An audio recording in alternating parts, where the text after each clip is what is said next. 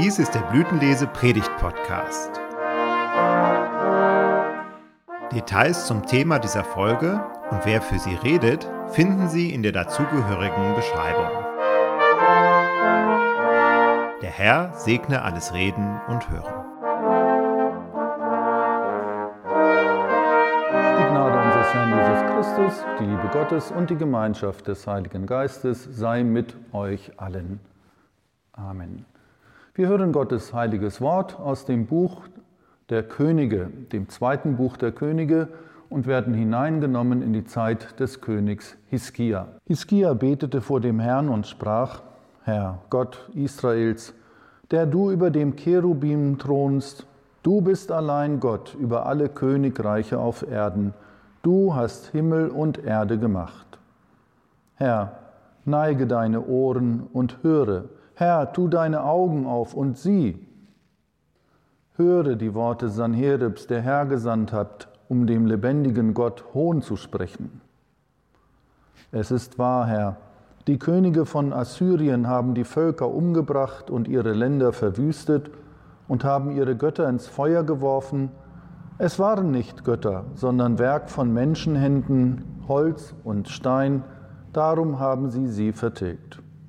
Nun aber, Herr unser Gott, errette uns aus seiner Hand, damit alle Königreiche auf Erden erkennen, dass du, Herr, allein Gott bist. Der Herr segne sein Wort an uns. Hast du schon mal Mails oder Briefe mit bitteren Vorwürfen bekommen? Anonym sind sie schwer erträglich, aber überhaupt erst recht, wenn sie voller unfreundlicher Worte sind. Wenn Gerüchte damit in Umlauf gesetzt werden oder diese Briefe und Mails von Beschimpfungen nur so strotzen. Ich gebe zu, mir selbst fällt das Lesen solcher Mails und Briefe ziemlich schwer und auch das Beantworten solcher Post. Ich bin zuerst erschrocken, fühle mich ohnmächtig und weiß manchmal nicht so recht, wie ich darauf reagieren soll. In der Regel bin ich auch einige Zeit lang niedergeschlagen. Aber irgendwann ist es soweit, dann setze ich mich an die Post, beantworte diese Mails oder Briefe. Aber auf einen entscheidenden Zwischenschritt kommt es an und den habe ich mir aus der Bibel abgeguckt. Ich habe mir da etwas angeeignet. Ich bringe die Sache zuerst vor Gott, ehe ich wieder antworte und schreibe. Hiskia ist ein König von Juda, der in den Jahren 725 bis 696 vor Christus in Jerusalem herrscht. Er hat eine lange Zeit seiner Regentschaft, aber war die ganze Zeit über ein Vassall der Assyrer und dessen König Sanherib. Durch Umstände besonderer Art probt Hiskia mit anderen zusammen den Aufstand gegen Sanherib. Das aber konnte der Herrscher aus Ninive nicht durchgehen lassen und so kam er, um Jerusalem zu belagern. Nun sind Hiskia und das Volk in Jerusalem umgeben von einer assyrischen Armee. Die wiederum setzt auf psychologische Kriegsführung. Ein assyrischer Anführer spricht die Sprache von Hiskia und seinen Leuten und beschreibt draußen vor den Mauern der Stadt mit großem Pathos, wie aussichtslos die Lage im Grunde genommen ist. Absolut aussichtslos. Die Assyrer sind in der Überzahl und gehen raffiniert vor. Sie ermutigen die Bewohner der Stadt zum Überlaufen und zur Kapitulation. Und sie schreiben einen Brief voller bitterer Vorwürfe und Anklagen und unfreundlicher Worte an den König. Und damit greifen sie ihn an, an einer Stelle, wo er besonders verwundbar ist, nämlich in seinem Glauben an den Herrn, den Gott Israels. Voller Hohn verspotten sie Hiskias Glauben als irrational und nicht wirklich hilfreich. Sein Gott könne ihm ebenso wenig helfen wie die Götter der anderen Städte und Länder, die die Assyrer längst erobert hätten. Sein Gott sei also länger nichts mehr als völlig ohnmächtig. Darüber ist Hiskia geschockt und erschrocken. Und nun tut er etwas Überraschendes. Er nimmt diesen Brief mit in das Haus Gottes, legt diesen Brief Gott vor. In seinem Gebet ruft Hiskia, Herr, neige deine Ohren und höre, Herr, tue deine Augen auf und sieh. Er beklagt die aussichtslose Lage, er erinnert Gott an seine Macht und seine Kraft und bittet Gott, dass Gott selbst eingreift. Hiskia vertraut darauf, dass Gott noch lange nicht am Ende ist. Hiskia wirft im Grunde genommen seine ganze Ohnmacht und seine Fragen, wie es überhaupt in der Zukunft weitergeht, auf den lebendigen Gott. Nun sind wir es ja gewohnt, unser Schicksal selbst in die Hände zu nehmen, wo und wann immer das möglich ist. Das gilt in den großen Zusammenhängen unseres Lebens, nicht zuletzt auch während dieser immer noch andauernden Pandemie. Wir befolgen die Regeln, halten die Abstände ein, schränken uns ein und hoffen, dass es endlich mal vorbeigeht an uns allen, an mir, an dir. Und doch sind wir in gewisser Weise ohnmächtig. Wir haben es halt nicht in der Hand. Bei allem, was uns durch Gottes Segen an Medizin und Impfungen, an Erleichterungen geschenkt wird, ist die Frage auch zu stellen, was will uns Gott damit sagen? Was richtet Gott aus mit dieser Pandemie? oder in der Pandemie, müsste man vielleicht besser formulieren. Und auch in den kleinen Zusammenhängen unseres Lebens im Alltag, da regeln wir, was wir regeln können. Aber manchmal ist es eben doch einfach zu viel. Ohnmächtig stehen wir da. Not lehrt beten, sagt dazu der Volksmund. Und ich gestehe ehrlicherweise ein, ja, in der Notzeit bete ich vielleicht einmal öfter als sonst. Und ich bin weiterhin ehrlich, wenn ich eingestehe, ich habe manchmal den Eindruck, als sei Gott in dieser Zeit abwesend, mir fremd geworden. Traue ich Gott dann noch zu, dass er mein Schicksal wendet? Kann ich wirklich glauben an Gott, an einen Helfer in der Not? Und die Erfahrung des Lebens und des Betens, die Erfahrung als Christ zeigt, ich will nichts unversucht lassen, auch gegen allen Schein weiterhin glauben, ich will weiterhin dranbleiben, dass das Beten eben doch weiterführt und hilft.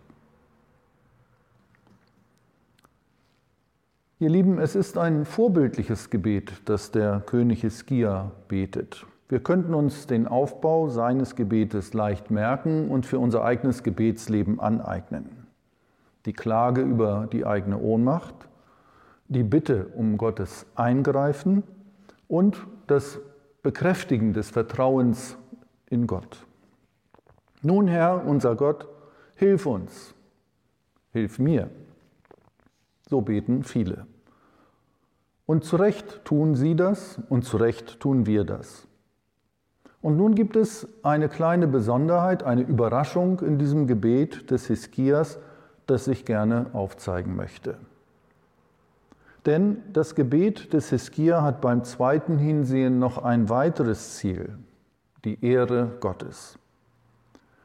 Sozusagen als Höhepunkt in diesem Gebet formuliert er, damit alle Könige auf Erden erkennen, dass du, Herr, allein Gott bist. Es geht also am Ende bei der Hilfe Gottes, um die Hiskia nachsucht, um die Ehre Gottes, um Gottes Ansehen vor den Menschen. Gott könnte nämlich, so ist der Gedanke, durch sein Nicht-Eingreifen vor den Menschen beschämt werden. Und wenn Gott nicht eingreift, sieht es tatsächlich so aus, als sei er ohnmächtig, aber auch Hiskia selbst steht plötzlich mit bloßen Händen da, beschämt, ein Abbild von Schande und enttäuschter Hoffnung. Und das benennt Hiskia in seinem Gebet, bringt es zur Sprache. Mutig, mutig, Gott so bei seiner Ehre zu packen, das ist wohl nicht jedermanns Sache. Und ich kenne neben dem König Hiskia wenige Menschen, die so mutig beten oder gebetet haben. Aber einen kenne ich und ich glaube, den kennst du auch.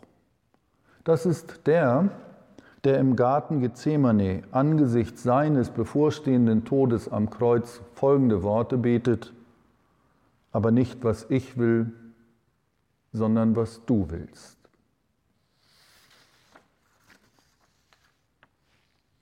Wenn Jesus ans Kreuz geht, dann hat dieser Weg zum Kreuz auch etwas mit der Ehre Gottes zu tun. Die soll nämlich erhalten bleiben, damit Scham und Schande keinen Platz vor Gott haben. Wenn Jesus diesen Weg ans Kreuz einschlägt, hält er den Ehrenkodex Gottes damit ein. Wenn dir nun Mails oder Briefe voller bitterer Vorwürfe zugeschickt werden, wenn unfreundliche Worte, bösartige Gerüchte über dich selbst in Umlauf gesetzt werden, wenn du dich auf gar keinen Menschen mehr verlassen kannst, bringe doch diese Klage darüber vor Gott. Jeden Brief, meinetwegen auch jeden Zeitungsartikel, jedes Gerücht, lege sie vor Gott, wie damals der König Hiskia. Lass deine Bitte vor Gott kommen, sage ihm, wie unbedingt du ihm vertraust.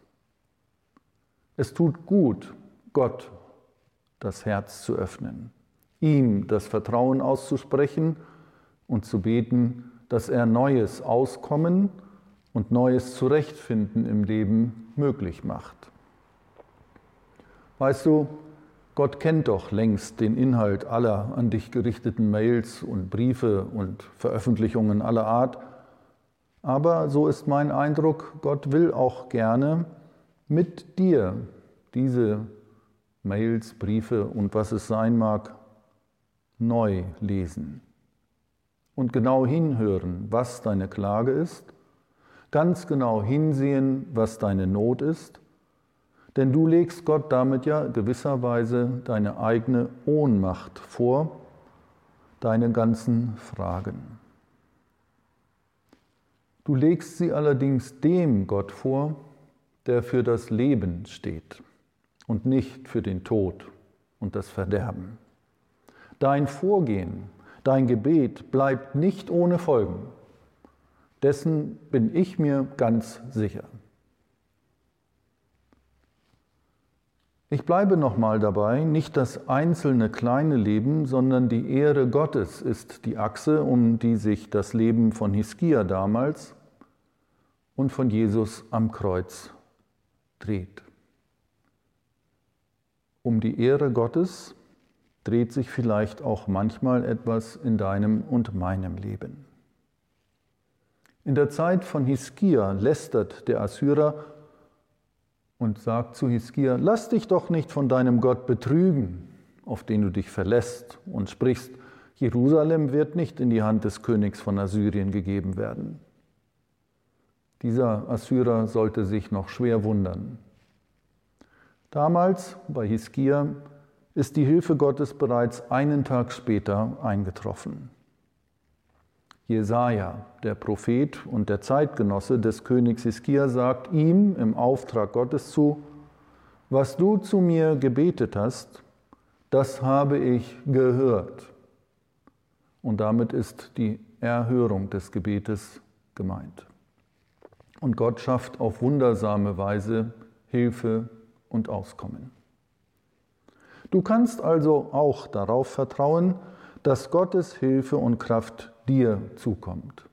In, mit und durch Jesus Christus. Gott hilft, ohne Wenn und Aber, auch wenn es dir manchmal ewig lange zu dauern scheint. Der Friede Gottes, der höher ist als alle unsere Vernunft, regiere und bewahre eure Herzen und Sinne in Christus Jesus. Amen.